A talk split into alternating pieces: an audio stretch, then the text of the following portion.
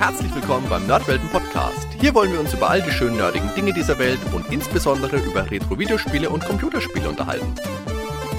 Also macht's euch bequem, spitzt die Ohren und dann viel Spaß mit der heutigen Folge.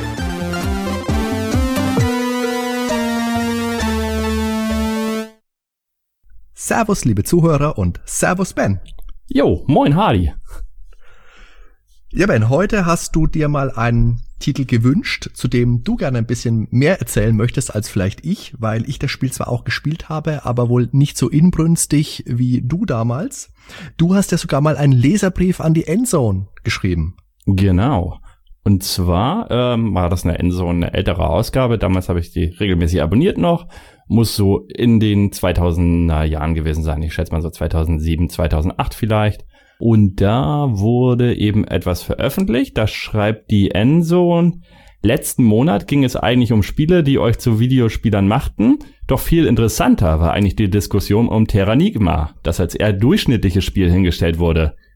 Dieser Kommentar traf auf viel Unverständnis. Tja, auch wir Redakteure haben die Wahrheit nicht gepachtet und deswegen durftet ihr Christian auch richtig bloßstellen. Wieso der keine Ahnung hat und wieso Terranigma ein fantastisches Spiel ist, erklären im Folgenden unsere Leser und Foren-User. So, und da zitiere ich mich jetzt einfach mal selber. das ist schön, wenn man sowas machen kann. ja. Terranigma ist eines der beliebtesten Super Nintendo-Spiele überhaupt und schlägt Illusion of Time, welches durchaus ein sehr gutes Spiel ist, um Längen. Sprich, bessere und tiefgründige Story, mehr überraschende Wendung, noch besserer Soundtrack, frei begehbare Unter- und Oberwelt, sympathische Charaktere und ein unverbrauchtes Szenario. Das ist nicht nur meine persönliche Meinung, äh, jeder, den ich kenne und der dieses Spiel gespielt hat, liebt es. Gut, da habe ich ja ziemlich auf die Kacke gehauen. Ich wollte gerade sagen, kannten wir uns da schon? Ich weiß es nicht. ja, mach einfach mal Ja, es, es ist vielleicht ein bisschen übertrieben, aber okay. Ich wollte einfach mal gegen angehen, gegen die Meinung, äh, gegen die Meinung von wegen Terranigma sein durchschnittliches Spiel. Das ging gar nicht. Und da haben auch noch zwei andere was zugeschrieben. Also nicht nur ich. Kam so eine richtige Welle auf die zu. Also wenn man im Internet sich mit Terranigma beschäftigt, dann findet man dann ganz, ganz viele Leute, die das heiß und abgöttisch lieben. Vielleicht auch deswegen, weil es ja sehr, sehr spät im Lebenszyklus des Super Nintendo erschienen ist. Das mhm. kam bei uns ja erst äh, im Dezember 1996 auf dem Markt, am 19. Dezember, um ganz genau zu sein, also knapp vor dem Weihnachtsgeschäft. Und da stand das N64 vor der Tür, die Playstation, der, okay. die das Saturn von Sega. Und meine Kumpels damals, die das Super Nintendo mehr oder weniger von den ersten Tagen an besessen haben, die sind damals schon alle umgestiegen. Also die haben dann keine Super Nintendo Spiele mehr gekauft ab, naja, irgendwann 96 wird das gewesen sein. Hm, schade. Das, genau, an mir ist Terranigma damals vollkommen vorbeigegangen. Ich habe das erst sehr, sehr viel später danach geholt. Mhm. Also ich wüsste jetzt neben Terranigma ja noch zwei andere Spiele, die auch ganz am Ende kamen. Das war ja, hatten wir ja auch schon mal drüber gesprochen. Donkey Kong Country 3, ne? Und Harvest Moon, was ja ein mega Erfolg war noch. Also hat ja eine ganze Welle losgetreten und es kam, es war das letzte Super Nintendo-Spiel, was ich mir gekauft habe. Okay. Und Terranigma war eine ganz interessante Geschichte. Und zwar hatte mein Nachbar damals Geburtstag und wir waren da mit seinen Kumpels, seinen Cousin, alle oben in seinem Zimmer. Warum auch immer. Also haben da dann quasi Sit-In gemacht. Und irgendwie lag dieses Spiel dann unterm äh, Weihnachtsbau, äh, unter das irgendwie hatte Unterm Geburtstagsbaum. irgendwie hat er dieses Spiel dann halt zum Geburtstag bekommen, genau, ja. Ich hatte noch Weihnachten so im Kopf, weil das war nämlich auch im Januar. Ja, ich weiß nicht mehr wann, aber er hatte immer im Januar Geburtstag und du sagst ja jetzt Dezember kam das raus, 19. Dezember. Also das passt ja. dazu. Das heißt, es muss der Januar 1997 gewesen sein. Höchstwahrscheinlich. Und wir saßen da und haben erstmal das halbe Spiel auf dem Geburtstag durchgezockt, das weiß ich noch hat mich so fasziniert. Ich habe es verschlungen und andere Kumpel auch und sein Cousin, also er selber, ich weiß gar nicht, hat da glaube ich gar nicht so aktiv mitgespielt, der der Geburtstag hatte, aber wir drei, wir haben da so eine Dreier-Session gemacht. Genial. Es war sein Geburtstagsgeschenk, er hatte Gäste da und er hat die Gäste spielen lassen. Ja, irgendwie, ich verstehe das auch nicht. Also, also wenn ich, wenn ich einen Geburtstag mache, dann gehe ich ins Kino mit den Leuten oder so. Aber wir nein, nein, darum geht's mal gar nicht. Ich, ich kann mich jetzt gerade an eine Geburtstagsfeier von einem sehr guten Freund äh, ja. erinnern das ist irgendwann Grundschule gewesen und er hat, weil er hat auch im Dezember Geburtstag, mhm. zu Weihnachten und Geburtstag gemeinsam von allen Verwandten ein großes Geschenk bekommen und das war damals ein Sega Mega Drive. Dann war Kindergeburtstag, er hat sein Mega Drive bekommen, er hatte fünf Gäste dabei und die Party bestand darin, alle saßen um sein Mega Drive. Kannst du mir schon vorstellen. gespielt und alle durften zugucken, aber keiner durfte, weil es war sein super Geschenk. Er kriegt's heute noch unter die Nase gerieben und völlig zurecht. Deswegen Props an deinen Freund, der alle hat spielen lassen und selber zugeguckt hat. Ziemlich cool. Es war ja dann auch eins der lässigen Big Box Spiele. Ja, genau. Halt wie man das kannte, ne? Von Super Metroid oder der Secret of Mana, ne? Zum Beispiel. Genau. Da waren immer noch nette Extra dabei bei den beiden und Terranigma, also die zwei, die du jetzt genannt hast, und Terranigma war ein Spieleberater mit dabei, also mhm. eine, eine Lösung. Mario Paint fällt mir noch ein, da war die Maus mit drinnen. Ah. Genau, My Mystic Quest Legend gab's noch, glaube ich. Stimmt. Of Time hast du gesagt. Ja. Secret of Evermore. Kann sein, dass es da noch ein, zwei. Lufia. Und jetzt Lu gehen wir die Lu Lufia 2, genau, ja. Hast du da damals eins besessen, selber von diesen Big Box Spielen? Äh, ich glaube tatsächlich nicht, ne? Kannte die Boxen? Ach so, Illusion of Time hattest du eben schon gesagt, genau, das hatte auch ein Nachbar von ein anderer Nachbar. Ich glaube, Terranigma habe ich tatsächlich auch nicht besessen. Ich habe es mir dann wahrscheinlich ausgeliehen, also ich bin mir nicht mehr sicher weil ich habe das Super Nintendo leider nicht mehr. Aber ich meine, ich hatte die gar keins von den Spielen. Ich habe die alle immer nur ausgeliehen. Also ich kann mich erinnern, Freunde von mir hatten Secret of Mana. Ich kann mich an das Modul erinnern, aber nicht an die Big Box. Ich habe die dann irgendwann ja. mal viel später im Laden gesehen und war dann schon beeindruckt, weil die ja doch ordentlich groß waren. Klar, eben weil dieser Spieleberater da drin war, war ja war, war er DIN A4, ansonsten war er fast mhm. DIN A4. Genau, DIN A4 und immer sehr liebevoll auch aufgemacht, ne? Also mit den genau. schönen Artworks drin, immer es macht auch heute noch Spaß, sich die Dinge einfach so anzugucken. Das ja, ist ja, das stimmt, das stimmt. Kommt schon dieses Spiel äh, Feeling rüber, als wenn du aus Game zockst. Man darf halt nur nicht von Anfang an reingucken, ne? Man, das ist die einzige Verlockung dann. Aber da das ist natürlich wahr. Wenn du eine Lösung hast, war ja früher auch so, wenn man Videospiele-Zeitschriften gekauft hat, in denen Lösungen abgedruckt waren. Mir fallen, fallen jetzt von der Powerplay die extra grün gedruckten Lösungsseiten ein, beispielsweise. Mhm ja, da hat man schon gern mal öfters nachgeguckt, wenn man ein Spiel da komplett gelöst hatte. Was ist denn jetzt Terranigma aber für ein Spiel, Ben? Ja, Terranigma unterscheidet sich im Prinzip davon von anderen Rollenspielen. Erstmal in erster Linie dadurch, dass es in unserer Welt spielt. Man erschafft quasi die Erde, wie sie uns bekannt ist. Mit all seinen Kontinenten. Das heißt, es gibt Europa und Asien als Eurasien in einem Kontinent vereint. Dann gibt's Australien, Nord, Südamerika. Es ist alles dabei. Also gibt. Die ganze Welt, ja. Ja, genau.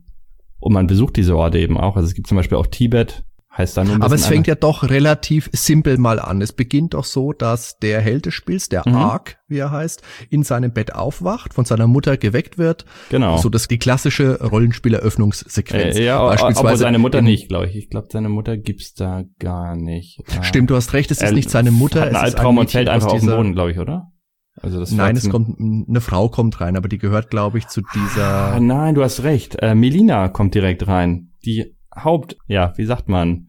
Love Interest. La, la, Love Interest auf jeden Fall, ja. Okay. Ähm, und zwar in doppelter Hinsicht, aber dazu später mehr. Dazu später mehr. Ich wollte sagen, Chrono Trigger fängt ja so an. Da liegt der Chrono, Chrono Trigger fängt mit der Mama mit der Mutter, an, genau. genau. Und ja. daran hat mich Terranigma immer erinnert, weil ich habe Terranigma nach Chrono Trigger gespielt. Und hier ist es Melina, genau, die einen dann äh, sagt, ähm, erstmal das man sich ihr bei ihrer Mutter entschuldigen soll. Nee, beziehungsweise sie sagt, glaube ich, dass du den Alten besuchen sollst und der sagt, du sollst dich bei Medinas Mutter entschuldigen, weil du im genau. Tag davor bist halt ein sehr wilder Kerl und hast die genau. Hühner da ein aufgescheucht. Ein Tunichtgut, ja, genau. Ein Hallodreh sozusagen. Ja, ein ganz schlimmer Finger. So fängt's halt an. Du gehst dann dahin und ähm, entschuldigst dich bei der Mama, dann kommst du wieder zurück und dann sind deine Kumpel schon dabei und wollen die mysteriöse blaue Tür öffnen.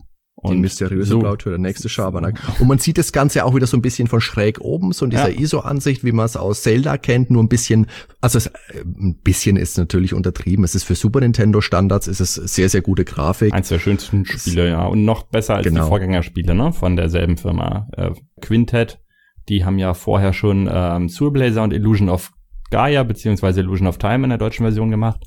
Und die ja, Actraiser-Spiele natürlich. Ja, aber diese drei, die bilden ja quasi eine inoffizielle Trilogie. So Blazer, ja. Illusion of Gaia und dann eben Terranigma. Mhm. Ja, und Actraiser so ein bisschen außen vor, eins und zwei, ne? Mhm. Dann geht's halt wieder um die Tür. Die öffnet man dann, indem man da einen Krug gegenwirft, ähm, geht nach unten und dann öffnet man eine Truhe, die tief im Keller verschlossen war, zu Recht. Da drin ist dann Fluffy, ein komisches, Fellknäuelartiges, fliegendes Ding. Hat ein bisschen Ähnlichkeit mit Kirby vielleicht und die ganze Welt erstarrt ruckzuck zu Eis. Alles in deinem Dorf, alle Dorfbewohner werden vereist. Genau, das ist so ein bisschen wie die Geschichte der Büchse der Pandora. Ja. Heißt das Ding nicht sogar Büchse der Pandora im Spiel? Das ist ja das Witzige, diese magische Truhe ist auch gleichzeitig das Inventarmenü. Genau. Was ganz geil ist, weil ja. immer wenn du es öffnest, hat es eine eigene Musik. Mm, Am Anfang kannst du dich sogar noch als arg in dieser Truhe bewegen. Das heißt, du rennst richtig als Charakter in dieser Truhe rum und kannst die einzelnen Räume in der Truhe. Ja, das fand ich aber nervig. Ich fand es so als Menü, weißt du, wenn du ein bisschen was einstellen ja. willst, Waffe wechseln und so, und dann musst du hier durch die Tür, da ist die Rüstungstür, da ist die Ja gut, das, das war das mit den Türen, das war wirklich nur beim ersten Mal. Und sobald du die Tür, äh, sobald du das Menü dann später öffnest, hast du einen Cursor. Dann hast du diesen Fluffy als Cursor.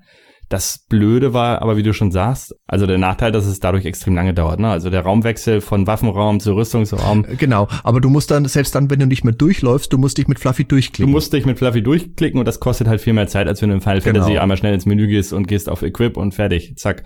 Oder ähm, wenn du dieses Ringsystem aus Secret of Mana ja. hättest. Also es ja, war Fluch und Segen zugleich. Also es war sehr atmosphärisch wegen der Musik, die da lief und war halt irgendwie eine nette Idee. Aber, aber das war diese, diese abgespacede Musik, oder? Diese ja, meditativ ruhig. Also das war. Dann verwechsel, ah, ich, dann die, verwechsle ich das gerade mit dem Fluffy-Thema. Das stimmt. Das Fluffy-Thema war sehr abgespaced. Aber ich glaube, wir können ja beide mal einfach mal einspielen. Ja, das können wir einfach mal machen.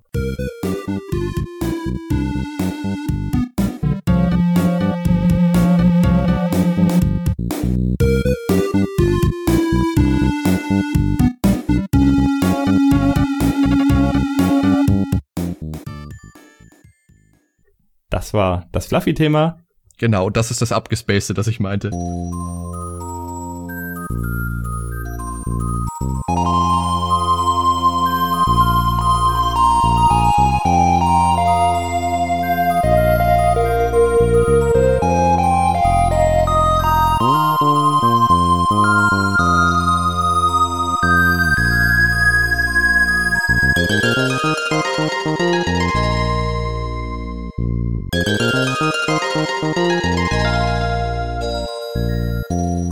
Und das war jetzt äh, das meditative Thema, was ich meinte. Okay. ähm, was ich übrigens liebe. Es ist übrigens auch die Musik, wenn man äh, bei den Magiern einkaufen geht. Ne? Es gibt ja die Magieshops und da läuft dasselbe Thema wie in der Truhe. Ja, weiter geht's, genau. Du äh, musst dann, du gehst dann zum Ältesten, weil das ist der Einzige, der im Dorf irgendwie alles überlebt hat. Das heißt, er ist als einziger nicht vereist und sagt dir, geh raus aus dem Dorf und befreie die Dorfbewohner wieder, indem du fünf Türme durchquerst und jeweils den Endgegner besiegt in den Türmen. Genau, weil das ist halt einfach die Sache, die man macht, wenn Leute vereist sind. Das kennt man, ist gang und gäbe. Genau. Wenn hier mal die Leute veraus, äh, vereist sind, suche ich mir auch fünf Türme und, und äh, ja, naja. ja, und er ist halt völlig aus dem Häuschen, ne? weil bisher durfte er sein Dorf niemals verlassen. Ich stelle mir das gerade mal so vor, man wächst 18 Jahre auf in einem Dorf, was man nie verlassen konnte. Das hatte einfach keinen Ausgang. Das ist auch ein seltsames Leben, aber oder ich finde es aber auch immer lustig, das ist immer diese, diese Coming-of-Age-Geschichte in diesen Rollenspielen, ja. dass ein, in diesem Fall ist es ja schon eher ein Jugendlicher, ist ja doch kein, kein Kind mehr. Nee. Aber in Secret of Mana ist es ja auch ähnlich. Hier, du fällst in den, in den, in den See, ziehst das Schwert raus, da heißt, ja, ja, geh du jetzt mal los, check das mal aus und klär das mal. ja, okay. Oder bei Pokémon. Bei Pokémon ist es ja auch so, du hast dein erstes Pokémon, bist zehn Jahre alt und wirst dann von deiner Mutter in die Prärie geschickt, dass du im Wald irgendwelche Monster bekämpfst. Aber gut. Es wiederholt sich, so ne, ist das halt. Prinzip. ja, nee, aber ganz geil. Dann machst du halt die Türme und jedes Mal mit jedem Turm sind wieder mehr Dorfbewohner zurück in ihre Standardform gekommen. Und dann geht das eigentliche Spiel los. Das ist ja das Kuriose. Weil diese Türme, die schrecken halt sehr viele Erstspieler ab. Weil ja, mich auch. Mich nicht. Es ist halt, äh, Es ist halt sehr düster gehalten am Anfang. Du läufst dann über diese mit dem Mode 7 Chip ja. bisschen komisch scrollende Landkarte. Das hat mich damals schon immer ein bisschen irritiert und dann wie gesagt ist es doch sehr dunkel und ich fand es jetzt auch den Anfang zumindest nicht sonderlich interessant. Cool war natürlich im Vergleich zu anderen Rollenspielen, Action-Adventuren, es ist ja so ein bisschen eine Mischung der Ranigma, mhm. dass man springen konnte und dass du wirklich gezielt, getimed richtig hüpfen konntest. Bei A Link to the Past meinetwegen konntest du auch springen, aber halt nur von oben nach ja. unten, wenn da spezielle Plattformen waren und nicht auf Knopfdruck. Und es war halt ein sehr schnelles Kampfsystem, ne? Nicht wie bei Secret of Mana mit irgendwelchen Erholungszeiten dann, was ja schon fast wie ein Rollenspiel sich spielte, rundenbasierend ja, quasi. Stimmt, ja. Das war wirklich ja, schnell, actionreich. Und du konntest sprinten, das war auch das Geile von Anfang an. Du brauchtest nicht wie bei Zelda irgendwelche Items, du konntest mhm. sofort sprinten. Also es gibt noch ein Item, mit dem du noch schneller sprinten kannst, aber du kannst halt äh, mit einer bestimmten Taste schon mal so sprinten. Und aus dem Sprinten heraus kannst du einmal eine Stechattacke machen. Und wenn du springst und dann den Angriffsknopf machst, dann machst du quasi die stärkste Attacke. Das ist so eine Sprung- und Stichattacke kombiniert. Und die hm. ist richtig cool. Das heißt, du musst immer drei Knöpfe in einer Kombination drücken und das ist ein bisschen Fingerfertigkeit. Aber wird halt auch belohnt. Ne? Also, das hat ja fast was von einer Street Fighter Kombination. Das ist schon so ein bisschen actionmäßiger, das Ganze, ja. Also es gibt auch eine Attacke einfach im Stand, kannst du halt normal zuschlagen. Und wenn du ganz schnell drückst, das ist auch wieder Street Fighter, komischerweise. Es ist genau dasselbe, als wenn du mit Blanka diesen Stromangriff machst. Das mhm. heißt, du musst einfach eine Taste so schnell wie es geht irgendwie drücken und dann macht er so einen ja, Blitzgewitter-Angriff. Also dann sticht okay. er ganz schnell zu. So ein bisschen wie der Kick von ja, Charlie, wenn du so willst. Ja, genau. Das, den Vergleich wollte ich jetzt gerade ziehen. ja, und dann gibt's äh, noch eine Sprungattacke, wo du halt einfach springst und im, in der Luft dann die Schlagtaste gedrückst. Das ist dann gegen fliegende Gegner ideal. Also es gibt schon einige Möglichkeiten im Vergleich zu Zelda, wo du ja wirklich nur den einfachen Schwerthieb hast und sonst eben nur die Abwechslung durch andere Waffen. Ne? Die hast du hier halt leider nicht. Du hast immer den Speer und es verändert sich maximal die Farbe durch die ganzen. Aber das ist ja auch eine Besonderheit, dass du als Waffe nicht das klassische Schwert hast, mhm. sondern hier hast du wirklich einen Speer und du hast ja durchgängig den Speer. Das ist äh, sehr außergewöhnlich, ne? Weil ja. andere Rollenspiele haben da immer, äh, ja gut, bei Zelda hast du jetzt immer ein Schwert, das ist aber ist jetzt auch wieder mit Secret of ja, Mana vergleichen. Fällt dir, ne? spontan, fällt dir spontan ein Rollenspiel aus dieser Zeit ein, in dem du nicht mit einem Schwert beginnst? Mir persönlich jetzt nicht. Zelda hast du immer Schwerter, wie du schon sagst. Ja. Secret of Mana dreht sich, meistens drehen sich die Geschichten ja auch um ein Schwert. Richtig. Da auch schon wieder sehr außergewöhnlich, ne? Und weicht so ein bisschen ja. ab. Aber dann erfährt man ja jetzt, also wenn man dann alle Dorfbewohner befreit hat, ne, dann geht das eigentliche Spiel das los, hatten wir eben schon gesagt. Und zwar wird man dann auf die Oberwelt geschickt. Also die Oberwelt ist in diesem Fall die Erde. Du wirst durch ein Portal, das ist im Boden, du fliegst da durch und bist plötzlich auf unserer Erde. Nur es sieht aus wie vor Milliarden von Jahren, als die Erde nur aus Magma bestand. Es ist mhm. einfach nichts da, kein Lebewesen, gar nichts. Und du wirst in einem Baum geschickt, der ist, ja, sieht aus wie ein abgestorbener Baumstumpf oder so. Das ist auch kein richtiger Baum. Und da kriegst du quasi rein und erschaffst damit erstmal das erste Leben, und zwar die Pflanzen. Das ist auch gleichzeitig der erste Dungeon, glaube ich, dieser Baum, oder? Ja, genau. Also der erste Dungeon, abgesehen von den Türmen. Ne? Also es ist ja auch alles in Kapiteln ja, aufgeteilt. Das ist ja, ja auch hm. eher ungewöhnlich. So ein bisschen wie bei Monkey Island, wenn du so willst. Hm. Ähm, das heißt, das erste Kapitel sind wirklich die fünf Türme, das heißt auch so. Und dann kommt Flora und Fauna, wo wir uns jetzt befinden. Ne? Das heißt, man erschafft erst die Flora und dann die Fauna, nämlich die Tierwelt. Da beginnt man mit den Vögeln und dann kommen die Säugetiere und dann kommt das, was man hätte eigentlich vermeiden sollen, nämlich die Menschen. Weil die Menschen, ja, sind ein schlimmes Geschöpf, wie man weiß, und vernichten sich selber. Und das ist in diesem Spiel auch wieder aufgegriffen. Durch einen verrückten Wissenschaftler Beruga, der letztendlich auch die Menschheit wieder in den Untergang stürzt. Zumindest fast. Das heißt, heißt, das ganze Spiel ist sehr philosophisch angehaucht. Es fängt ja auch schon mit dem Titel Terranigma an. Genau, also Terranigma besteht ja einmal aus dem lateinischen Wort Terra, ne? Für die Erde mhm. und Enigma, genau. das ist aus dem Griechischen, steht für Rätsel. Genau. Das heißt, ja, das Erdenrätsel, wenn man so will, ne? Richtig. Und ich habe mir gedacht, jetzt in der Recherche, es gab ja früher im Lateinischen auch den Begriff der Terra Incognita, der für mhm. das unentdeckte Land steht. Das war auf alten altertümlichen Landkarten, wenn man Gebiete noch nicht erforscht hatte, hat man einfach entweder weiße Flecken gelassen auf mhm. dieser Landkarte oder hat es mit Seeungeheuern, mit Drachen gekennzeichnet. Da mhm. kommt auch der berühmte Begriff hier might be dragons her. Im Japanischen hieß das Spiel im Original ja Tenshi Sozo. Ja, was äh, so viel heißt wie Schöpfung des Himmels und der Erde. Mhm.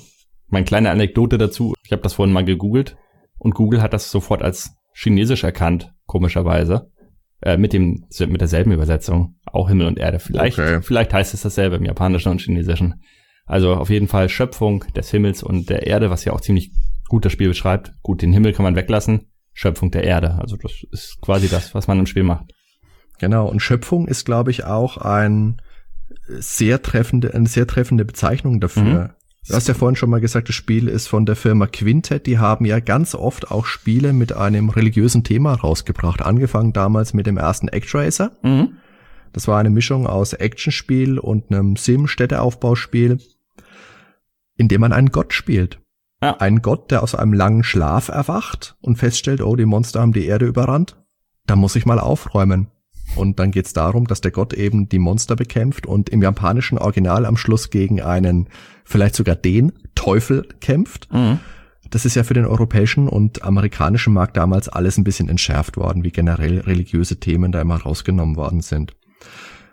Ja. Illusion of Time, hast du auch schon gesagt. Mhm. Soul Blazer sind auch Spiele, die zumindest religiöse Themen behandeln. Soul Blazer im Namen schon ein bisschen mehr als Illusion of Time. Bei Illusion of Time gab es noch einen recht interessanten Schnitt, weil das japanische Original beginnt mhm. in einer Kirche oder einem Kloster oder sowas und in okay. westlichen Gefilden ist es dann eine Schule geworden. Aber an der Optik hat sich nichts verändert. Die haben es einfach nur anders benannt oder in der Übersetzung oder? Sie haben es, soweit ich weiß, einfach anders benannt, vielleicht ein ja. bisschen umdesignt. Das Interessante ist, der Lehrer in der Schule ist ja nach wie vor ein Mönch. Mhm. Und auch der Held in Terranigma, das hatten wir vorhin schon mal angesprochen, heißt ja Ark. Mhm. Ark, das englische Wort für die Arche.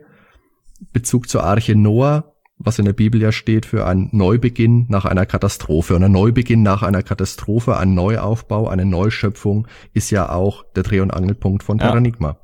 Was ganz interessant ist, ist ja auch das Intro direkt. Ähm, was ich übrigens auch sehr geil gestaltet finde. Da wird ja auch schon mal wieder die Entstehung der Erde und ähm, die Menschen kommen und vernichten sich selber. Und mhm. dann ist da diese Uhr. Eine Uhr, so wie sie kennen, mit den Ziffern 1 bis 12. Mhm. Und dann fallen quasi die Ziffernblätter ab und es öffnet sich ein Platz für eine Stunde 13. Das heißt, dann mhm. wird oben in der Mitte die 13 eingefügt, eine Zeit, die es eigentlich gar nicht geben dürfte fand ich sehr genial, diesen Einfall damals. Das bezieht sich, ja, wir können ja ruhig spoilern, ne? Mhm, Weil also wer jetzt natürlich nicht gespoilert werden möchte, der hält sich jetzt kurz die Ohren zu, aber es ist ein altes ja. Spiel und wir sprechen drüber und Klaas gehört dazu, natürlich. Soweit ich mich erinnern kann, nämlich ähm, bezieht sich das auf eine Stelle wo, im Spiel später auch, wo dein Ich aus der Unterwelt auf dein Ich auf der Oberwelt trifft. Und es tötet dich. Und dann wirst du wiedergeboren.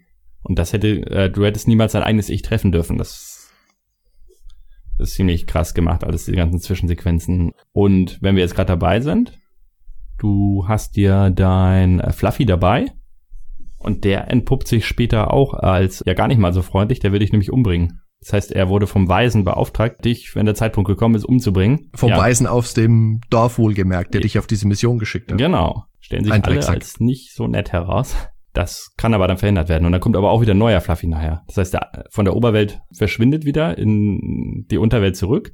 Und zwar weil Melina, es gibt zwei Melinas auch, jetzt steigen wir schon richtig ein. Eine Melina in der Unterwelt und im Prinzip dieses ganze Dorf, Christa, wo du anfängst in der Unterwelt, ist nur mhm. eine Kopie von einem realen Dorf auf der Oberwelt, auf der Erde. Und zwar von Stockholm hieß das, glaube ich. Mhm. Und da gibt es eben auch diese Melina, die in der realen Welt äh, eine Prinzessin ist damals aber vom König äh, ja gewaltsam ihren Eltern entrissen wurde und das ganze Dorf wurde halt niedergebrannt und die Melina trifft dann auch auf die andere. Also auf ihr Spiegelbild. Ja. Und eine richtig krasse Situation ist, du musst dich dann nachher entscheiden. Weil beide sind so ein bisschen verschossen in dich. Also die in der hm. Unterwelt auf jeden Fall, die andere aber auch. Ähm, die spricht am Anfang nicht, später bist du aber ihr Held und hast sie gerettet und dann spricht sie auch. Und dann fragt Frag dich Fluffy, welche Medina liebst du mehr, die oder die? Macht es einen Unterschied an dem Na, Spiel? Nein, also du kannst diverse Entscheidungen treffen im Spiel, aber letztendlich gibt es leider keine unterschiedlichen Endings, so wie bei Chrono Trigger okay. jetzt oder so. Du könntest theoretisch die eine oder die andere wählen, aber es macht ja, im Endeffekt Ja, genau, aber macht dann keinen Unterschied. Also es ist wie bei irgendwelchen ja, alten Point-and-Click-Adventures oder so, wo du auch Sachen ja. aussehen kannst, aber es verändert die Story nicht grundlegend. Ja, jedenfalls verhindert die Melina aus der Unterwelt, äh, die kommt dann und rettet dich vor Fluffy, der dich umbringen will und nimmt den Fluffy mit. Und dann wirst Welchen du Fluffy? Äh, den, den bösen Fluffy. Den, das heißt, die Unterwelt Melina äh, geht mit dem Unterwelt Fluffy zurück in die Unterwelt. Und äh, du wirst dann als Baby neu geboren in der Oberwelt. Das ist. Aber das ist noch nicht das Ende des Spiels, oder? Nee, ich glaube, dann okay. müsste ja tatsächlich als Baby erstmal eine ganze Zeit wieder vergehen, dass wirklich wieder 18 Jahre oder so oder 17 Jahre vergehen, weil du spielst dann ja wieder als Erwachsener weiter. Das wird aber alles ah, okay. nur in so einer kurzen Traumsequenz abgehandelt, die es übrigens sehr oft im Spiel gibt. Also es ist so, auch so eine ganz strange meditative Musik, die halt richtig diese äh, Psychoträume unterstützt. Also der ganze Soundtrack ist eigentlich von vorn bis hinten genial. Und das ist eben auch so ein Traum und dann bist du halt ruckzuck erwachsen und spielst dann da weiter. Und dann kommt der echte Fluffy aus der Oberwelt dann wieder. Und dann denkst du erstmal, ah, du bist doch böse und dann, nee, ich bin noch ein ganz anderer, ich bin lieber Fluffy, sagt er dann. und dann haut er noch raus, dass er der Ursprung allen Lebens ist. Das heißt, Fluffy war das erste Lebewesen überhaupt. Daraus ist alles andere entstanden. Es hat generell so ein bisschen eine psychologische Ansatzweise, vielleicht dieses Spiel mit den guten Seite, böse Seite, Hell, Auf jeden Dunkel, Fall. Yin, Yang, was auch immer. Und böse ist aber nicht immer böse, weil Melina aus der Unterwelt hatte ich letztendlich gerettet und ja, wie es halt auch, auch in den Animes ist, ne? wenn du jetzt Prinzessin Mononoke oder so guckst, hm. ähm, da gibt's auch keine klaren Seiten. Also jeder hat seine Beweggründe, die man auf eine gewisse Art nachvollziehen kann. Es ist nicht wie bei He-Man damals, das Gut und Böse ist klar getrennt. Du hast ja auch diese berühmte, also ich denke, jeder, der Terranigma bis zu einem gewissen Grad mal gespielt hat, erinnert sich an eine Szene besonders gut. Mhm. Und das ist auch die Szene, die eigentlich, wenn du über Terranigma irgendwo was liest, irgendwo was hörst, irgendwo was anschaust, ist es immer diese eine Szene, Okay. die zur Sprache kommt. Und das ist natürlich die berühmte Ziegenszene. Ja, die ist ja auch sehr. Da stürzt, da stürzt der Held in eine Felsspalte. In der Felsspalte sind zwei Ziegen. Mhm. Die eine Ziege ist, glaube ich, schon tot. Mhm. Und die andere Ziege sagt dann, okay, wir haben Hunger, wir müssen essen und fängt Genau. dann an, ihren Kumpel zu fressen. Und du schaffst es dann später irgendwie raus und die Ziege sagt, ja, geh nur, komm, schaust dann mal später wieder vorbei und später, als du wiederkommst, stellst du fest, oh je, die Ziege ist auch tot. Ja, es sind halt viele solche Momente, ne, wo du echt, Ja, genau. die sehr emotional schon für diese Grafik und diese damaligen Verhältnisse sehr emotional gemacht sind. Genau, also was, was man in dem Spiel, in so einem Spiel vielleicht nicht unbedingt erwartet hätte. Ich denke, das Genau. ist auch einer der Gründe, warum dieses Spiel für viele Leute so einen wichtigen Stellenwert hat. Mhm. Einfach weil es doch viel mehr ist, als man eigentlich erwartet und weil man ja, wie wir es jetzt die ganze Zeit auch schon machen, weil man auch viel rein interpretieren kann. Richtig. Was ich ja immer für großartig halte, ist diese ganze Story rund um den Löwen Liam, den du ja triffst. Das heißt, er ist bei seinen, sein Vater schickt ihn auf eine Prüfung. Er soll ja später auch der neue König werden, so ein bisschen König der Löwen mäßig. Und, Penja. und du sollst ihn halt begleiten bei seiner Löwenprüfung. Ne? Er muss eine Prüfung ablegen in so einer Felsspalte, alles düster, nebelig, überall Monster. Und oh, ob er das alleine schafft, sagt die Mutter. Also der Vater sagt das nicht, sondern die Mutter sagt, ah, geh mal lieber hin, guck mal, ob er das wirklich schafft. Und dann begleitest du ihn halt und hilfst ihm bei seiner Löwenprüfung. Und fightest dich mit ihm durch diesen Canyon durch. Und am Ende kommt halt ein Bossgegner und er hilft dir dann quasi. Das heißt, du kannst den Boss eigentlich gar nicht direkt besiegen, aber er ist auf der anderen Seite mit dem Boss zusammen und schiebt dir immer so Steine runter. Und die kannst du dann auf den Boss werfen. Und am Ende des Spiels sagt er halt, der Held, ja, guck mal, Liam ist vor meinen Augen erwachsen geworden. Das heißt, er ist jetzt vom Kind zum Mann geworden. Das ist ganz cool gemacht, ganze Story. Mhm. Und später triffst du ihn halt wieder. Ähm, Es gibt ja Neo Tokyo.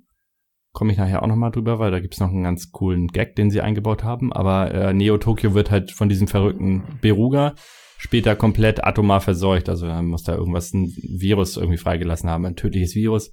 Überall ist so Nebel, alle sind tot oder, nee, nicht tot, die sind einfach, haben sich einfach aufgelöst. Also du siehst das auch in der Cutscene, wie sich die ganzen Menschen auflösen, als wenn sie irgendwie in eine andere Dimension gezogen werden. Als hätte jemand mit dem Finger geschnippt. Genau. Und ja, du bist halt in dieser Geister-Tokio-Stadt, Neo-Tokyo, und musst dann in der Kanalisation später rein, weil dann, ich weiß gar nicht mehr, also man ist auf jeden Fall auf der Suche nach den Kristallen. Ganz am Ende muss man so bestimmte Kristalle noch finden. Äh, Steine, magische Steine, keine Kristalle. Sternsteine, ja. Ja. Und da versteckt er sich dahin und dann ist halt ein Mädchen unten in der Kanalisation und wird von Löwen bedroht. Und dann findest du raus, dass Liam. Leider kannst du zu dem Moment, in dem Moment gar nicht mehr mit ihm sprechen, weil du schon die Menschen erschaffen hast. Das ist auch ganz bedeutender Moment. In dem Moment, wo du die Menschen erschaffen hast, kannst du mit den Tieren und den Pflanzen nicht mehr sprechen im Spiel. Das heißt, da steht dann immer nur Punkt, Punkt, Punkt. Das ist irgendwie sehr traurig. Und dann erkennt Liam dich eben an. Er er erkennt dich wieder, dass du ihm damals geholfen hast und verschont das Mädchen. Das heißt, er erkennt, dass du ein guter bist und er erkennt dann noch, dass das Mädchen nicht bö- böse ist und ja, du verhinderst dann quasi, dass er das Mädchen auffrisst. Das ist auch richtig cool gemacht, die ganze Sequenz. Ja, wozu ich auch gerne noch mal was erzählen würde, ist das Magiesystem, Okay. äh, was ich für komplett überflüssig halte. Und äh, ja, quasi fast alle, die ich, von denen ich gelesen habe im Internet, ich habe heute auch noch mal recherchiert und ja, es ist halt immer so der große Minuspunkt von dem Spiel, ne? dass die Magie ähm, komplett überflüssig ist. Benutzt sie vielleicht in den ersten zwei, drei Bosskämpfen noch mal so ein bisschen, gerade in den Türmen, da hast du ja noch nichts anderes. Ein Hauptnachteil ist, du hast keine Magiepunkte, du hast Kristalle. Das heißt, die Magie wird komplett aufgebraucht, wenn du sie einmal benutzt hast. Und wenn du keine Kristalle mehr hast, dann kannst du auch später im Spiel keine Magie mehr benutzen. Und sie ist aber auch irgendwie so überflüssig. Das heißt, du richtest mit deinen Waffen einfach viel mehr Schaden an und bist viel mobiler, äh, dynamischer unterwegs. Die Magie Aber hast du dich dann ein bisschen ein. so, so Buff-Zauber oder Heilzauber oder Du sowas? wie man hast Heilzauber, aber du hast so viele Knollen, dass das komplett überflüssig ist, dass du Okay. dir da mit so einem Heilzauber so eine Sequenz anguckst, dann kommen da erstmal so Hände, zwei Stück und dann heilen die dich. Es ist einfach, ja, man nutzt es einfach nicht. Es war ja Aber es ist nicht so, nicht so langwierig und furchtbar wie in Final Fantasy VIII, wenn du diese Esper beschworen hast. Nee, War bei sieben das haben sie es ja ein noch, äh, Schrott? ein bisschen kurz gehalten. Bei 8 haben sie es echt übertrieben. Bei 8 war, und du konntest es nicht abbrechen. Ja. Das fand ich so furchtbar. Du Auf- hast jeden Kampf hast du darauf hingearbeitet, dass du dieses Ding zünden konntest, Mhm. damit du den Kampf gewinnst. Und dann hat's ewig gedauert. Boah. Ja, nee, Okay. das war jetzt nicht das Problem. Aber es war halt einfach nicht, äh, nicht ausgereift. Und Okay. es hat sich einfach nicht gelohnt, irgendwie Magie zu benutzen. Hat das ja immer mal gemacht, um, um zu sehen, ja, ich habe es jetzt einmal, einmal eingesetzt. Und dann war es das eigentlich auch. Hm, Bei Zelda 3 hast du ja auch schon kaum Magie benutzt, ne? Aber bei Bei Zelda Terranigma 3 hast du ja, wenn du einfach so Momente gehabt, wo du es gebraucht hast, weil die Dungeons drauf au- aufgebaut waren. Du hast ja, Ja. diese Eismagie Richtig. gehabt, ich glaube Feuermagie, nee, da gab's die Laterne und dann Wind. konntest du diese Plattformen dir zaubern. Genau, das war das Und da Windamulett. Ja, genau. Und dann hast du einfach Teile gebraucht im Dungeon, wo es wirklich drumherum gestrickt war, aber so ist ja eigentlich jedes Zelda. Du kriegst ein neues Item hier im Dungeon und dafür Mhm. brauchst du Spam. Genau, aber du hast es ja im Kampf mit den Gegnern so gut wie nie benutzt. Stimmt. Das war mal ganz nett, aber ja, hast du auch gleich wieder so viel Magie verbraucht, dass du es eigentlich eh aufgespart hast, weil du brauchst ja vielleicht für die Laterne oder was auch immer. Hm. Ja. Und es war aber immer noch sinnvoller als bei Terranigma und das heißt dann schon einiges. Also bei Terranigma hätte man die Zauber komplett rausnehmen können, das hätte dem Spiel keinen Deut geschadet. Was ein bisschen schade ist, da hätte man wirklich mehr draus machen können. Okay, wir haben jetzt ja schon mal gesagt, dass Terranigma viele Anspielungen hat. Natürlich Mhm. religiöse Anspielungen, da sage ich dann, oder sagen wir später dann vielleicht noch ein bisschen was zu, aber auch viele weltliche Anspielungen. Also auf Stockholm hast du schon genannt, also Städte, Kontinente, Städte, die wirklich existieren, aber auch auf Menschen, die wirklich existieren. Kannst du da vielleicht noch ein bisschen was zu erzählen, Ben? Ja, also man trifft ja zum Beispiel den Christoph Kolumbus. Er ist da auch ein Entdecker, eben nach bezogen nach dem echten Christoph Kolumbus. Ähm, der hilft einem dann auch weiter in einer bestimmten Situation. Rob Wood gibt es. Ist eine, das Gegenstück zu Robin Hood. Robin Hood, ja. Der wird auch im Gefängnis tatsächlich irgendwo gefangen gehalten. Du kannst ihn dann befreien oder nicht. Das verändert, wie gesagt, die Story auch jetzt nicht großartig, aber vielleicht kriegst du dann irgendwie einen Kristall, mit dem du dir die tolle Magie kaufen kannst. Mehr. Aber es sind halt ganz nette Sachen, die sie eingebaut haben. Es gibt auch, wie gesagt, Tibet. Und da wohnt auch der Vater von Mai Lin. Ich glaube, da heißt Mai, Ma, Mayong oder so. Und Der Mayong, okay. wenn du mich fragst, das das könnte auch der Dalai Lama sein zum Beispiel, weil das ist ja alles auf Tibet bezogen. Und Mhm. der sieht auch so ein bisschen so aus wie der Dalai Lama. Das könnte auch ein realer Bezug sein. Ja, ansonsten halt die ganzen Städte, ne? Es ist der, es gab doch mal den Brand in Chicago, ne? Chicago gibt's auch, Ja. heißt dort, glaube ich, Seeheim, wenn ich mich recht erinnere. Und ist ganz witzig, da ist ein Chefkoch und der will ein Rezept machen. Dann kannst du ihm mehrere Vorschläge machen. Und du kannst ihm unter anderem einen Vorschlag machen für ein feuriges Würstchen Gulasch, was er dann auch macht. Äh, das Ende vom Lied, die ganze Stadt brennt ab. Und du musst dann in der ganzen Welt ähm, Briefe verteilen, wo du um Spenden bittest. Das heißt, alle wichtigen Charaktere nehmen fast so einen Brief an von dir. Und wenn du alle verteilt hast, dann wird die Stadt halt größer als jemals zuvor, wo wir jetzt auch schon beim Städtebausystem sind. Mhm. Das heißt, man kann Städte erweitern in bis zu drei Stufen teilweise Mhm. von einer kleinen netten Dorf teilweise zur richtigen Großmetropole, also so wie es halt das Spiel halt in seinem Umfang darstellen kann. Die Musik verändert sich dann auch teilweise. Das heißt, am Anfang hast du so eine gemütliche und dann sie nachher vielleicht ein bisschen flotter. Das ist äh, ein sehr nettes System, was sie dort eingebaut haben. Was jetzt auch nichts großartig mit dem Ende äh, irgendwie verändern würde oder so. Es macht einfach Spaß, die Städte zu sehen, wie die wachsen. Leider kann man Mhm. sich das verbauen. Also es gibt da Sackgassen, wenn man falsche Antworten macht. Man hätte ihm zum Beispiel das andere Rezept gegeben. Oder später gibt's eine Bürgermeisterwahl. Das einer ist so ein Alki und der andere ist halt kein Alki und du musst den nicht Alki wählen. Wenn du den Alki wählst, dann ist die Stadt auch stag- stagniert die einfach, dann passiert da nichts mehr. Dafür ist der Spielebereiter dann vielleicht ganz gut. Aber macht ja auch nichts, wenn man es beim zweiten Mal oder so dann durchspielt mit Spielebereiter, beim ersten Mal vielleicht einfach so. Genau, das sind die Bezüge, die es zu weltlichen Sachen gibt. Der Sam fällt mir noch ein. In der deutschen Version hat der recht wenig mit dem Original zu tun. Im Englischen heißt der Bell. Mhm. Nach Alexander Graham Bell. Der erfindet ja im Spiel dann auch das Telefon. Wie der echte Alexander Graham Bell. Genau. Und dann gibt's noch einen John, einen Erfinder, der mit Elektrizität viel zu tun hat. Der heißt im Englischen Eddie. Nach Mhm. Thomas Edison. Was eigentlich auch ganz geil ist, weil du die beiden unterstützt du auch, ne? Also du gehst da hin und dann sagen die, ja, hier kannst du mal mit anfassen und dann äh, machst du da halt mit denen die Versuche zusammen. Und erst dann, ja, wenn du da eben erfolgreich geholfen hast, dann werden diese Sachen auch erfunden. ist, mhm. glaube ich, auch gar nicht storyrelevant. Es ähm, wirkt sich dann aber auch auf, darauf aus, wenn in größeren Städten sind dann tatsächlich auch überall Telefone vorhanden. Das heißt, du gehst dann in die Häuser rein und die haben Telefone. Und da laufen später auch Fernseher ne, mit äh, Nachrichten und so. Das heißt, das spielt dann auch in der modernen Welt. Das hast du ja bei den Japano-RPGs von früher im 8-Bit-Look äh, oder 16-Bit. Hast das ja gar nicht in 2D eigentlich. Das spielt ja meistens im mittelalterlichen Setting. Und hier spielst du halt dann teilweise auch in so einem modernen Setting in der Welt wie heute. Genau, also Earthbound mal ausgenommen. Aber du hast schon ja. recht, weil du kannst ja da am Anfang kannst du Schnellreise, nenne ich es jetzt einfach mal, ist es nicht wirklich, aber mit den Vögeln mhm. fliegen über die Kontinente und später, wenn du es erfunden hast, mit dem Flugzeug. Genau, wobei das auch storyrelevant ist, ne? Sonst kommst du an einen bestimmten Ort später nicht weiter, wo du hin musst. Kommst du nämlich nur mit dem Flugzeug hin. Da ist dann wieder der Professor Biruga, der übrigens auch eine Sekte entwickelt hat. Also der hat so eine ganze Volkschaft, die ihm da zu Füßen liegt, die alle schon ja, komplett gaga im Kopf sind. Und ja, sonst braucht man das Bösewicht einfach. Ohne Lakaien läuft nichts. Ja. Ja, das Coole ist halt, es gibt ja nicht nur einen Bösewicht, ne? Es gibt ja auch diverse mhm. Verbündete. Das haben sie halt auch sehr geil gemacht in dem Spiel. Das heißt, du hast eben nicht nur Ark den Helden, sondern du hast Fluffy, Melina, wie gesagt, äh, schon erwähnt. Also aus der Unter- und aus der Oberwelt. Hast du mhm. Perry, ein cooler Skateboard-Dude. Wer mal den Film Karate Tiger gesehen hat, und da den Skateboard-Dude kennt, der weiß genau, wer Perry ist. Also, also Karate Tiger ist doch der, in dem Jean-Claude Van Damme den Bösewicht spielt. Ja, genau. Mit dem äh, Typ, der dann bei. Gar nicht an der mit dem Typ, der bei Bruce Lee lernt. Und da ist doch immer der andere, der ja, so ein, ja, genau. der Afroamerikaner, mit dem er zusammen trainiert. Und der ist so ein ganz cooler Typ und fährt auch mal mit seinem Skateboard rum. Und der erinnert mich total an Perry halt. Fida gibt's noch. Das ist die Leibwächterin von Melina aus der Oberwelt, weil sie ist ja eine Prinzessin persönliche Leibwächterin und Roy. Roy ist der Typ, der ist total verknallt, auch in Melina und ist äh, dein Konkurrent. Und Mailin, wie gesagt, das ist diese Tochter von dem Mayong. Dalai Lama. Ja, genau.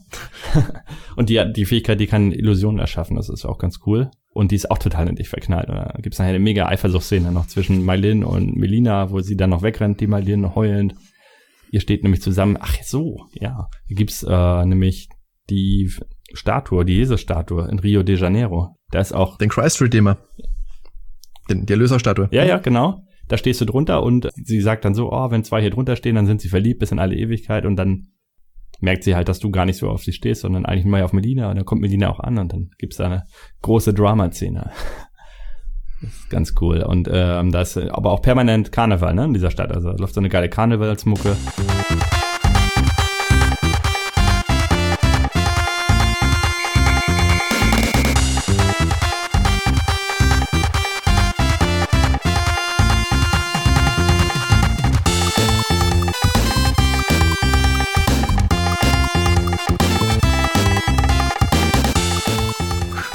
Also ist auch absolut äh, gut Klischees, ja. Gut, gut nachgemacht, ja, aber auch richtig Schön. cool. Fällt jetzt zu den ganzen weltlichen Verweisen noch irgendwas ein, Ben? Ja, also von meiner Seite her war es das erstmal soweit. Hast du denn noch was? Okay, weil nee, aber wir könnten jetzt übergehen zu den ganzen biblischen Verweisen, okay. die dieses Spiel so bietet. Auf den Ark, auf den Namen sind wir ja schon eingegangen. Ark als der quasi Schöpfer oder die ganze die ganze Geschichte mit der Eiche Noah kann man ja selber auch in der Bibel, im Buch Genesis, Kapitel 6 bis 9 nachlesen, wenn man möchte. Den Speer als Waffe haben wir schon mal angesprochen. Da habe ich mir auch ein bisschen Gedanken zu gemacht. Es gibt ein ganz gutes Video auf YouTube von Parappa, den kennen vielleicht die ein oder anderen, auch ein sehr toller YouTuber, der spitzen Videos macht, hat auch eins Terranigma gemacht. Mhm. Und der sagt in seinem Video, ähm, der Speer als Waffe deshalb, weil es die Waffe der, der ersten Menschen ist. Hab das ein bisschen anders gesehen. Der Speer ist auch die Waffe von Odin. Odin ist der höchste Gott der nordischen Mythologie und sein Speer, der Gungir. Mhm. Das könnte auch wieder ein Verweis sein auf die göttliche Mission von Ark oder dass Ark eben selbst ein Gott ist. Ich finde das auch recht naheliegend, weil der Oberbösewicht, also die böse Ethnität im Spiel heißt Ragnara. Mhm. Die ist verantwortlich für die Zerstörung der ersten Welt oder für die erste Zerstörung der Welt, in die der Ark dann zu Beginn des Spiels tritt und die sie dann vollends unter Kontrolle bekommen will. Und Ragnara ist natürlich vom Namen sehr nahe an Ragnarök, also dem Weltuntergang der nordischen Mythologie. Ja. Deswegen finde ich diesen Vergleich einmal Ragnar Ragnarök und Gugnir der Speer recht nahe. Deshalb würde ich eher sagen, der Speer ist eben ein Zeichen für das Gottsein von Ark. Ich denke auch, ne? Ja, zu dieser Mythologie wird ja sowieso immer sehr viel, ähm, also so nordische Mythologie, ne? Gerade jetzt auch bei Tales of Symphonia oder eben auch bei Final Fantasy VII, du hast ja immer diese Namen wieder drin, ne? Genau, da hast du den Yggdrasil, der Odin, Lebensbaum. Odin ist mit drin. Odin. Genau, der Lebensbaum, genau, Yggdrasil sehr gut, richtig, ja. Ähm, dann Ja, stimmt, das ist Ja. zentrales Element von vielen Spielen. Secret of Mana, Midgard, ne? Die Stadt. Genau. Ja. Midgard, Midgard, genau, richtig. Deshalb denke ich, Dann dass natürlich- das da auch eher mit zusammenhängt, als jetzt mit dem ersten Menschen, Steinzeitmensch, dass der jetzt einen Speer benutzt hat. Das, ja, ist auch eine nette Erklärung, aber ich würde auch eher deiner Erklärung zustimmen. Wenn man dann eine sucht. Dann, wenn man eine sucht, genau. Also wie- das ist ja einfach Sachen, die man rein interpretieren Ja, kann. Für natürlich. mich ist es aber, wenn ich so unter dem Ansatz an so ein Spiel rangehe, dann macht's für mich auch doch durchaus Sinn. Mhm. Weil, wie gesagt, der Speer einfach auch eine ungewöhnliche Waffe ist. Warum nimmt man einen Speer, wenn man auch ein Schwert nehmen könnte? ja. Also einfach klassisch. Oder sie haben sich einfach gedacht, nee, komm, nicht schon wieder ein Schwert. Das kann es natürlich auch gewesen sein. Dann natürlich die ganze Schöpfungssache, das haben wir ja auch schon gesagt, dass Ark durch die Gegend zieht und Flora und Fauna wieder erschafft, die Mhm. Menschen wieder erschafft, das Leben zurück auf die Erde bringt. Und die Zahl 5, die Zahl 5 ist ja auch ein wichtiges Thema im Spiel. Du hast fünf Türme zu Beginn, Genau. die du erklimmen musst. Du hast die fünf Kontinente, die du wieder erwächst. Du hast die fünf Sternsteine, die du suchst. Also in der Bibel steht die Zahl 5 für die Zahl des von Gott abhängigen Menschen, Mhm. das Pentagramm, der fünfzackige Stern, ein Bandzeichen gegen das Böse, aber auch in umgekehrter Form als satanisches Symbol verwendet. Für mich macht hier am meisten Sinn, dass es ein Bandzeichen gegen das Böse ist, weil du ja diese ganzen Dinge wieder zurück in die Welt Mhm. bringst, um am Ende das Bösen, dieses Ragnara, diese, diesen Ragnara zu bannen. Genau. Übrigens auch überhaupt biblische Zahlen in Videospielen, wo wir gerade davon sind, auch Mhm. drei, das Treeforce aus Zelda natürlich ein Verweis auf die Dreifaltigkeit. Mhm. Und jetzt haben wir eingangs ja schon gesagt, das Spiel kam spät im Lebenszyklus des Super Nintendo auf den Markt. In Japan ist es ja schon am 20. Oktober 95 erschienen, bei uns dann erst am 19. Dezember 96. In den USA ist es aber gar nicht erschienen. Und jetzt kann man einerseits natürlich sagen, okay, Mhm. in den USA ist am 29.09.96 das Nintendo 64 erschienen. In Europa am 1.3.97. Das könnte ein Grund gewesen sein, dass man keine Ressourcen mehr in ein Spiel stecken wollte, wo man eigentlich schon eine neue Konsole am Start hat und dafür die Sachen verkaufen möchte. Dann ist aber die Frage, warum hat man sich die Mühe für Europa gemacht, für den europäischen Markt? Genau. Und das ist eben die Diskussion immer, warum die, also die zwei Punkte, die die Leute bringen, warum ist das Spiel nie in den USA erschienen? Einerseits N64, andererseits, und das ist für mich der treffendere Grund, einfach weil es dieses biblische Thema hat. Ja. Aber ist das nicht sogar ein Fakt, dass es deshalb nicht veröffentlicht wurde? Also ich habe jetzt auch beides immer gelesen, dass man sich wirklich fest ausmachen kann. Was Mhm. ist jetzt definitiv der Grund gewesen? Ist es das N64? Ist es das biblische Thema? Zweiteres macht einfach viel mehr Sinn. Ja, also das war zumindest die Info, die ich jetzt immer schon hatte, dass es daran lag, dass man eben die biblische Schöpfungsgeschichte halt nicht in Frage stellen darf. Genau, das ist ein sehr guter Punkt. Und es ist ja oftmals schon vorher so gewesen in Videospielen, dass christliche Symbole oder überhaupt religiöse Symbole aus Spielen entfernt worden sind, bevor sie den Weg aus Japan rausgefunden haben. Mhm. So waren das beispielsweise die Kreuze, die Sekundärwaffen aus Castlevania, die man werfen konnte, sind entschärft worden, also dass es halt kein Kreuz mit einem langen, jetzt entschuldigen Sie, entschuldigen mich bitte für meine Ausdrucksweise, langer Stiel, ich weiß nicht, wie ich sonst anders dazu sagen soll, dass es einfach ausschaut wie ein X. Oder in Faxanadu gab's Kreuze, sind Ja. rausgenommen worden, die Grabsteine in Super Golds and Ghosts, in Parodios gab's da Schnitte oder auch im allerersten Zelda. Das ist auch ganz interessant, weil im ersten Zelda das Zauberbuch, das Ja. Spellbook, das man finden kann, ist im japanischen Original kein Spellbook, sondern die Bibel. Okay. Und in A Link to the Past im Japanischen gab's auch ein sternförmiges Hexagramm, also auch als Davidstern bekannt, ist auch rausgenommen worden. Einfach eben natürlich, weil man, Mhm. weil viele Leute da viel sensibler drauf reagieren. Ich finde es dann auch interessant, warum man in Japan überhaupt so viele Symbole mit reinnimmt. Ich denke, in Japan die vorherrschenden Religionen sind Shinto und Buddhismus. Genau. Und da ist Darstellung von Gottheiten ja eigentlich auch kein Problem. Du hast ja überall diese Naturgötter, Naturgeister, die als Tiere dargestellt wer Mhm. werden. Äh, gibt's ja auch der, wie heißt denn das Spiel jetzt mit Amutarasu, mit dem Wolf, dieses Zelda-ähnliche. Ja, ich weiß, was du meinst. Ist für die Wii rausgekommen. Okami, da spielt man ja auch einen, eine Gottheit. Mhm. Ja, in Europa und gerade auch in den USA ist das einfach ein viel sensibleres Thema gerade in den USA, die eine sehr reichhaltige Geschichte mit Einwanderern haben, die politisch oder religiös verfolgt worden sind, gerade dann 17. bis 18. Jahrhundert, als dann äh, viele ihre Heimat Europa verlassen haben, weil sie religiös verfolgt worden sind. Mhm. Und ja, da, da kann man sich schon vorstellen, dass dann viele Leute das ein bisschen skeptisch sehen, wenn dann ihre Religion, ich will jetzt nicht sagen veralbert wird, weil das wird's ja in diesem Spiel nicht, mhm. aber wenn sie dann einfach nicht entsprechend dargestellt wird, dass das für viele Leute ein, ein Problem ist. Ja, also ich würde mich ich selber nicht für jetzt die Leute, die es gerne zocken wollen, sondern irgendwelche Regierungsleute oder hohe christliche Ämter bekleiden, die das verhindern wollen. Aber ich glaube, die, die diese Spiele gespielt hätten gerne, die hätten sich da äh, jetzt nicht drüber geärgert. Ja, es ist ja heute noch so, dass sich da in vielen Foren Leute naja, beschweren nicht, aber dass sie schon ein bisschen ja, traurig vielleicht sind oder die Sache mit einem weinenden Auge noch sehen, dass sie dieses Spiel damals eben nicht erleben konnten. Ja. Weil ich glaube, der, der streng religiös ist jetzt auch nicht der typische Typ, der irgendwie Super Nintendo-Spiele zockt, wo er irgendwelche Monster ja, das weiß ich jetzt nicht. Ich würde mich jetzt selber auch nicht als so überzeugten äh, religiösen Menschen bezeichnen. Ich fand jetzt einfach diese ganzen Verweise recht interessant, dass man die dann mal mit, mhm. mit reinnehmen konnte. Nö, ist auf jeden Fall sehr interessant.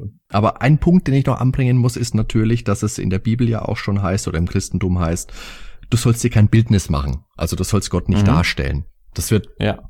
also ja, also es gibt schon viele Anzeichen, die darauf hindeuten, warum man sich gedacht hat, das könnte ein bisschen heikel werden. Und bevor wir da jetzt nochmal groß negativ Schlagzeilen machen, lassen wir das lieber. Wobei, man sagt ja auch, jede Art von Propaganda ist gute Propaganda. Ich finde schade, aber ja.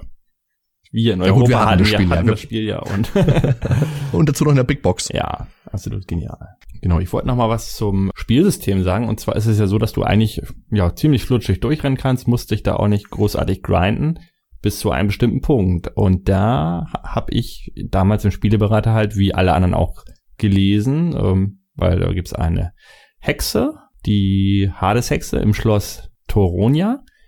Und im Spieleberater steht halt ganz klar, du sollst, bevor du Level 25 oder 26 hast, äh, hast du keine Chance gegen die Hexe. Und das ist tatsächlich so, wenn du sie angreifst, du ziehst ein oder zwei Hitpoints ab und sobald du diesen Level erreicht hast, ziehst du plötzlich 20, 25 Hitpoints ab mit dem Schlag. Und das ist so gravierend der Unterschied.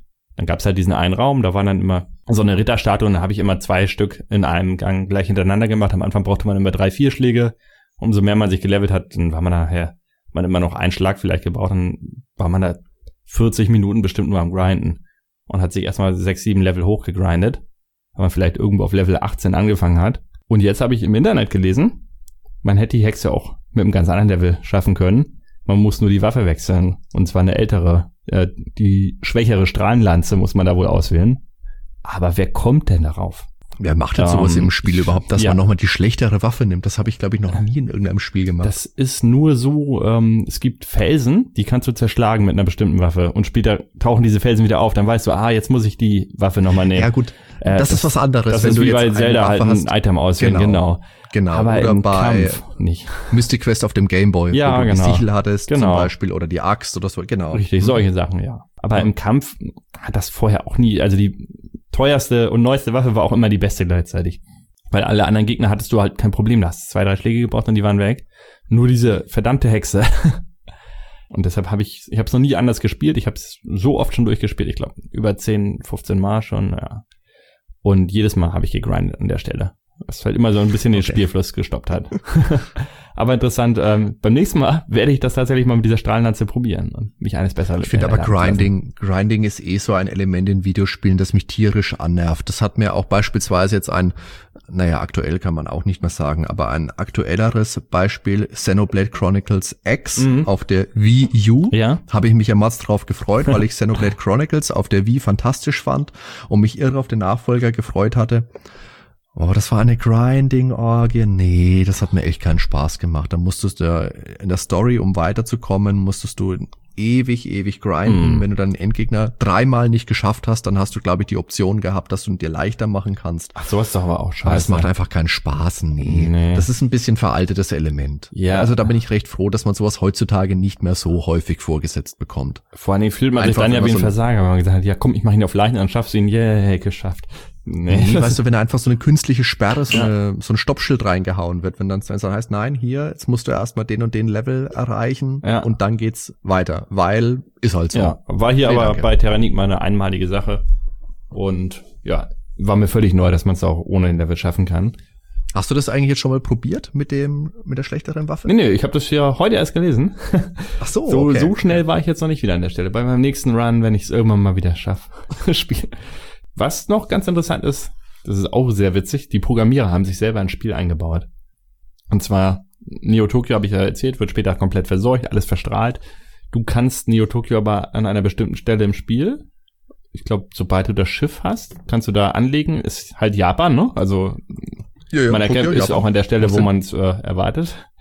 Ist halt eine Insel und dann fährst du rauf und dann ist da nur die eine Stadt, Neo Tokyo. Und da ist, äh, sind ganz viele so Hochhäuser quasi mehr. Das sind, die sind ein bisschen anders gebaut, so ganz moderne Gebäude. Und ein Grundstück ist noch unbebaut. Und dann steht da eine Maklerin daneben und sagt, ja, hier wollen wir immer irgendwas bauen. Und neben diesem Grundstück ist eine Mülltonne. Und wenn du die untersuchst, dann sagt jemand, dass er drin gefangen ist und ob du ihn befreien willst. Kannst du ja oder nein. Und wenn du ja machst, dann bist du plötzlich in so einem Zimmer, was aussieht wie von so einem Messi. Da liegen, liegt ein angebissener Burger oder so auf dem Boden, alles so ein bisschen unordentlich. Mm und dann kämpfst du gegen Geist und der sagt dann räum dein Zimmer auf, äh, isst das Essen auf und ganz komische Sachen erzählt er dir. Und wenn du diesen Geist besiegt hast, dann erscheint ein Huhn, mit dem du sprechen kannst. und dieses Huhn sagt, ich wurde von diesem Geist gefangen gehalten und es würde bei Nintendo arbeiten oder für Nintendo arbeiten. Ganz witzig, ich habe mir dieselbe Sequenz nochmal in Englisch angeguckt. Da sagt er, er arbeitet für Quintet.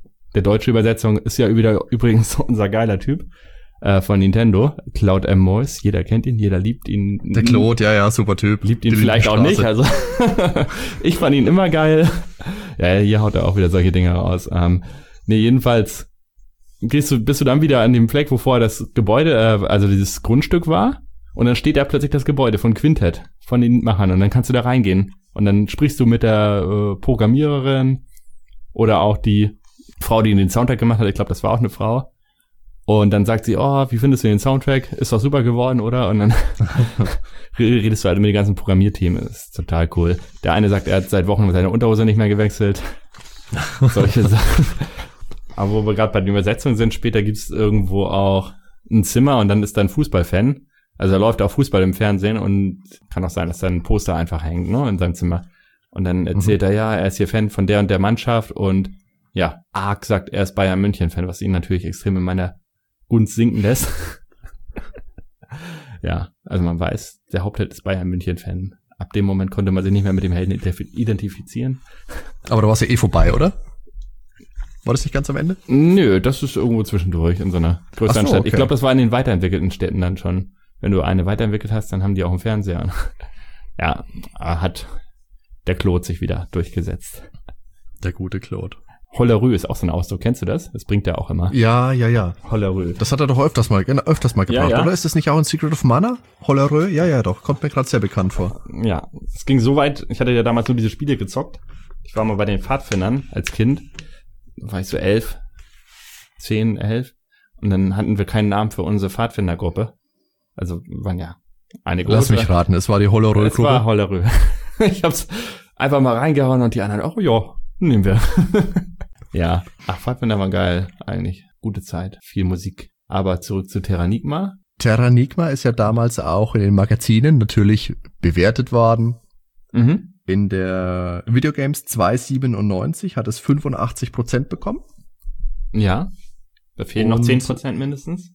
Nach oben. Ah, weiß ich nicht. Also was in der Videogames noch drin steht, ist, dass es kein Zelda 4 geworden ist, dennoch ist Terranigma ein würdiger Nachfolger. Kurz, ein traumhaft schönes Videospiel eben.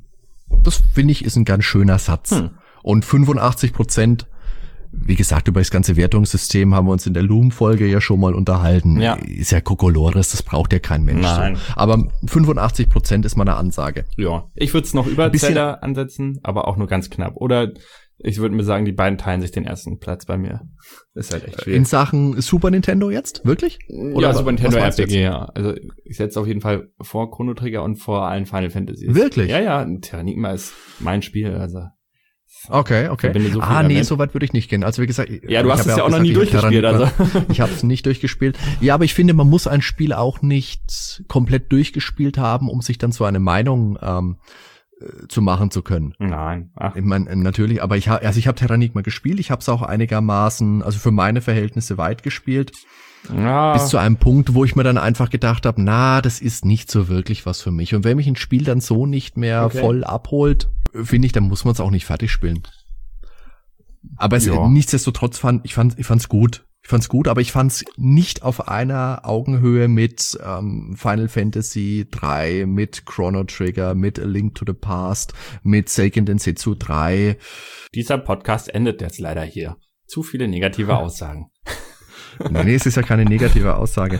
Es ist einfach, es ist einfach meine Meinung. Wie gesagt, ich respektiere das, wenn jemand anderes sagt, Terranigma ist mein absolutes Lieblingsspiel. Ich kann es nachvollziehen von der, von der Storyführung.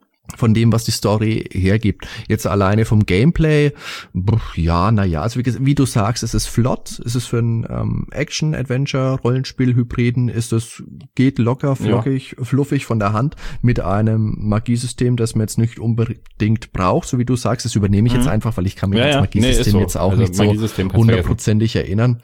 Und da gibt's für mich einfach Spiele, wo alles passt. Und das sind eben als herausragende Beispiele, gerade auf dem Super Nintendo, Chrono Trigger und Final Fantasy 3. Zumindest ja, für gut, mich. aber da könnte ich jetzt als Argument einwerfen, dass die Kämpfe in Terranigma eigentlich wesentlich spaßiger sind, weil gerade, wo du jetzt sagst Chrono Trigger, Final Fantasy, die Bosskämpfe, die machen Spaß, aber der Rest, du drückst doch permanent immer nur denselben Knopf und machst Attack. Also wer macht denn da irgendwelche großartigen Taktiken oder was auch immer bei den alten Rollenspielen? Die waren so einfach die Standardgegner, dass du eigentlich nur, nur durchklickst. Und ich bin mega Fan von den ganzen Games, keine Frage. Auch von Final Fantasy VII, aber da machst du auch nichts anderes bei Standardgegnern. Also machst vielleicht mal irgendwie eine Magieattacke auf alle, aber Gegner sind halt keine Herausforderung.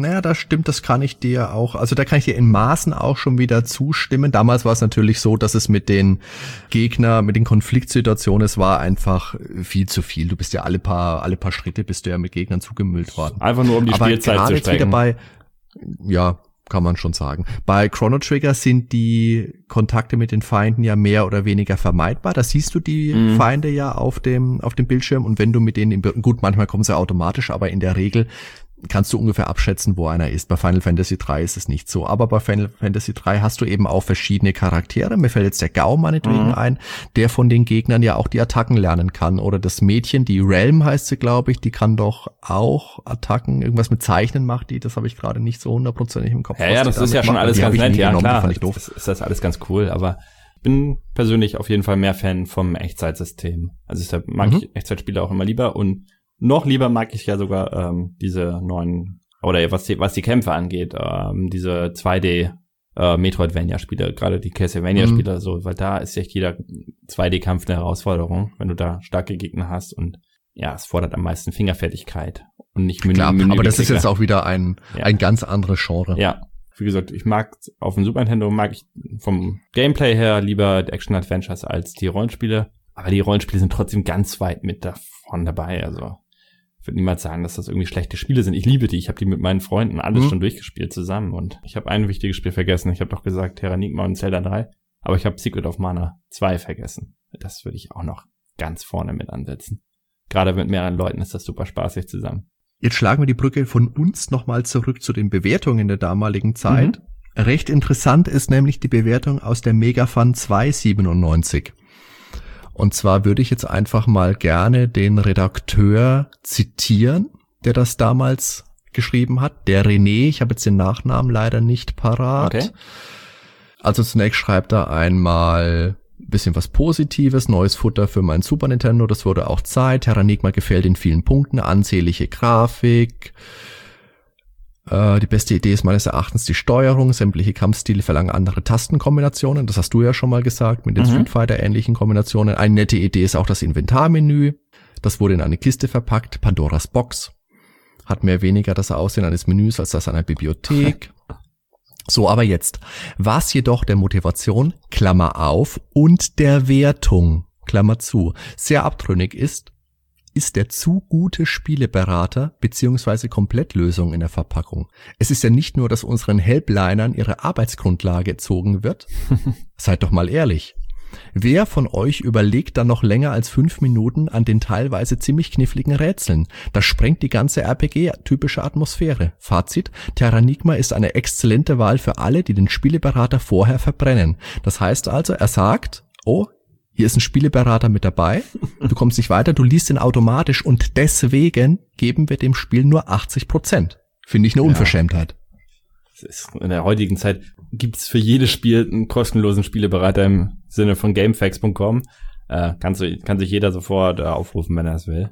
Genauso kann er halt damals auch den Spieleberater zur Seite legen, wenn er es nicht will. Also das Argument Gut, wird er, glaube ich, heute nicht mehr in derselben Form bringen. Selbstverständlich, das Argument, wird, genau, das würde er heute nicht mehr bringen. Aber selbst damals gab es ja schon in den Videospielzeitschriften seit langem, langem diese, diese Lösungsseiten, wo du bestimmt auch zu Terranigma irgendwo eine Lösung hattest. Das kann sein, ja. Also ich finde, äh, einem Spiel, die diese Beilage mehr oder weniger negativ auszulegen, das finde ich, hat, ja, auch, ne, ich hat auch nichts mit der Spielewertung meiner Meinung nach zu tun und ja. Genau, gehört da auch einfach nicht rein, ja. gehört da echt einfach nicht rein. Ich finde es schön, dass man diese Beilage hat. Ich meine, natürlich wird er im Endeffekt schon irgendwo auch recht haben. Das kann man in Text mit reinschreiben, ja, aber das darf nicht mit in die Wertung einfließen. Genau, das finde ich auch. Und dann zu sagen, hier, ich gebe jetzt acht, wobei 80 Prozent ist auch wieder nicht mies, das muss man auch wieder ganz klar sagen. 80 Prozent sind immer noch mhm wenn es nicht sehr gut ist, ist es zumindest gut. Und er hat jetzt auch nicht reingeschrieben, wie viel Prozent er ohne Spieleberater gegeben hätte. Nein, das steht nicht drin. Nein, das tatsächlich ja. nicht. Gut, aber jetzt unter dem Strich für dich, Ben, bleibt mhm. eines der, wenn nicht das liebste Super Nintendo-Spiel für dich. Warte mal kurz, ähm, zum Ende will ich auf jeden Fall noch was sagen. Mhm. Und klar, entschuldige. Ja. Und zwar bist du da beim Turm des Oberbösewichts Beruga und willst den stürmen. Und das finde ich halt richtig cool. Du hast ja deine ganzen Freunde, hatte ich ja vorhin schon mal erzählt, die Charaktere. Und die vereinen sich dann quasi alle nochmal, um dich zu unterstützen. Und du gehst da rein in diesen Turm und jeder hat dann seine Aufgabe, um dir da irgendwie den Weg zu erleichtern, dass du da durchkommst und gegen das übermächtige Böse ja quasi bestehst. Und es ist halt nochmal richtig geil gemacht mit diesem Zusammengehörigkeitsgefühl. Ähm, so wie in Mass Effect 2. Ja, oder. Die, die, Suicide Mission, oh, dramatisch war sie. Ich dramatisch. kann da auch an Final Fantasy IV denken. Ich weiß nicht, ob du da den letzten Endkampf weißt, wo einige dabei sind, andere aber auch nicht, aber dann so als Geister erscheinen und dir nochmal zusätzlich Kampf äh, ja, oder mhm. so Energie geben für den Kampf und so. Das, so in der Form ist das gemacht. Alle unterstützen mhm. sich nochmal, komm jetzt für das Gute trittst du ein. Und dann, bevor der Podcast endet, will ich natürlich nochmal auf den grandiosen Abspann zurückkommen weil der ist richtig genial. Also erstmal, das wissen jetzt wahrscheinlich auch schon alle, Beruga ist ja nicht der wahre Bösewicht, der wahre Bösewicht ist, hattest du ja schon mal gesagt, Ragnar, Ragnara, Ragnara der aber in Wirklichkeit der Dorfälteste ist, aus dem Anfangsdorf, was erstmal der Hammer ist, das hättest du ja niemals erwartet, dass der letztendlich das absolut Böse ist, der Teufel, äh, ja gut, macht aber irgendwie auch Sinn, weil es ist ja die Unterwelt, ne? Mhm. Und du bekämpfst ihn dann und damit besiegelst du aber gleichzeitig auch das Ende der Unterwelt. Und ja, vernichtest diese dann quasi. Was aber, ja, kurios ist, weil du hast, es wird gesagt, du hast deinen letzten Tag und träumst nochmal einen Traum. Du gehst echt ins Bett. Und dann, ja, träumst du, du wärst ein Vogel. Das haben sie richtig cool gemacht. Du siehst dann diesen Vogel, wie er über die ganze Landschaft fliegt. Und dazu diese Abspannmusik. Also das ist Momente. Mhm. Könnte fast so ein Tränchen in meine Augen kommen, wenn ich mir das bei, bei YouTube angucke. Das ist allein deshalb muss man das Spiel eigentlich einmal durchgespielt haben. Das ist eine grandiosesten Abspiel, ne? Auch wenn da nicht viel passiert, aber wegen der Atmosphäre. Und am Ende klopft es dann halt an deiner Tür. Du siehst es aber nicht. Ähm, du siehst nur, wie der aufsteht, der Held, und die Tür öffnet und dann endet das Spiel. Und wahrscheinlich ist es Melina, Melina die vor deiner Tür steht. Aber du weißt nicht, ob jetzt der nächste Tag trotzdem noch wieder ja mhm. da ist. Aber eigentlich war es ja der letzte Tag und die Welt müsste vernichtet sein. Oder ob es jetzt nur Mitternacht war und der Tag noch nicht vorbei ist und sie dann noch mal reinkommt und die letzten Stunden gemeinsam verbringt. Also das ist so ein offenes Ende quasi. Ich weiß nicht, wie es mhm. weitergeht. Und ja, und damit endet das großartige Terranigma. Also, wie man erkennt, Terranigma ist ein Spiel, das dir zumindest sehr am Herzen liegt und äh, vielen anderen, wie man es ja in diversen Foren, wie gesagt, immer wieder liest, ja auch. Ja, gerade wegen dieser, ja, sehr emotionalen Thematik oftmals und dieser Verbundenheit mit den Tieren, mhm. mit den Menschen, diese ganze religiöse Geschichte, dass man so viel hineininterpretieren kann. Das war halt zu der damaligen Zeit absolut ungewöhnlich, dass ein Spiel so viel, mhm. äh, ja, Infos, äh, ja, oder so eine Atmosphäre schafft eben. Und in diesem Hin in dieser Hinsicht finde ich sticht das Spiel auch heute noch heraus, weil so viele Spiele, die jetzt so einen Ansatz haben mhm. und auch so einen so einen vielschichtigen, so einen tiefgründigen Ansatz haben, gibt's jetzt vielleicht gar nicht mal so besonders viele. Also was in den letzten Jahren jetzt noch groß gelobt ja. worden ist, ist natürlich Undertale fällt mir jetzt ein, dass er auch wenig durch seine Grafik, sondern mehr durch seine mhm. Geschichte, durch seine Hintergründe, durch seine Verknüpfungen die Leute beeindruckt hat. Ja. Und ich denke, so grob in die Richtung kann ich mir das auch herleiten. Wie, wie gesagt, Herr Enigma, mich hat's damals eher kalt gelassen. Hm. Vom Gameplay, ich habe es ja schon mal hergeleitet, was meine liebsten Spiele sind. Mhm. Aber ich kann es durchaus nachvollziehen, wenn man sagt, ich finde, dass Terranigma eins meiner liebsten Spiele ist. Das denke ich, ist doch ein ganz guter Abschluss für unsere heutige Episode. Genau. Zum Super Nintendo Klassiker Terranigma. Ich danke unseren Zuhörern, die uns bis hierhin zugehört haben und wünsche euch noch einen schönen restlichen Tag. Ben, mach's gut. Ciao. Jo, ihr auch. Du auch, Hardy. Ciao.